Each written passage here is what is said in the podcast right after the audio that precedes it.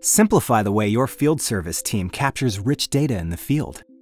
With the ProntoForms app from the App Store, it's easy to complete digital forms and instantly submit them back to the office. Forms are first built on the web and can then be easily deployed to members of your team using iPad or iPhone. Deployed forms are in the user's inbox. Refresh the app to check for new forms.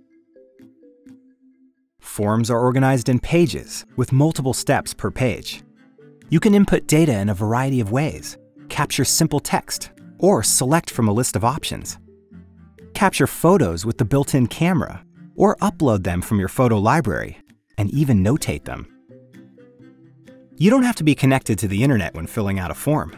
All of your data synchronizes when your network connection is restored. When you submit a form, it can go right to the storage server or be dispatched to someone else on the team for review. Forms are time-stamped and marked with a GPS location. If a form requires review by others on your team, set up an approval chain and the form is automatically routed for review and approval. Standardize and transform your field operations with ProntoForms on iPad. Discover more ways iPad can run your business with powerful apps from the App Store.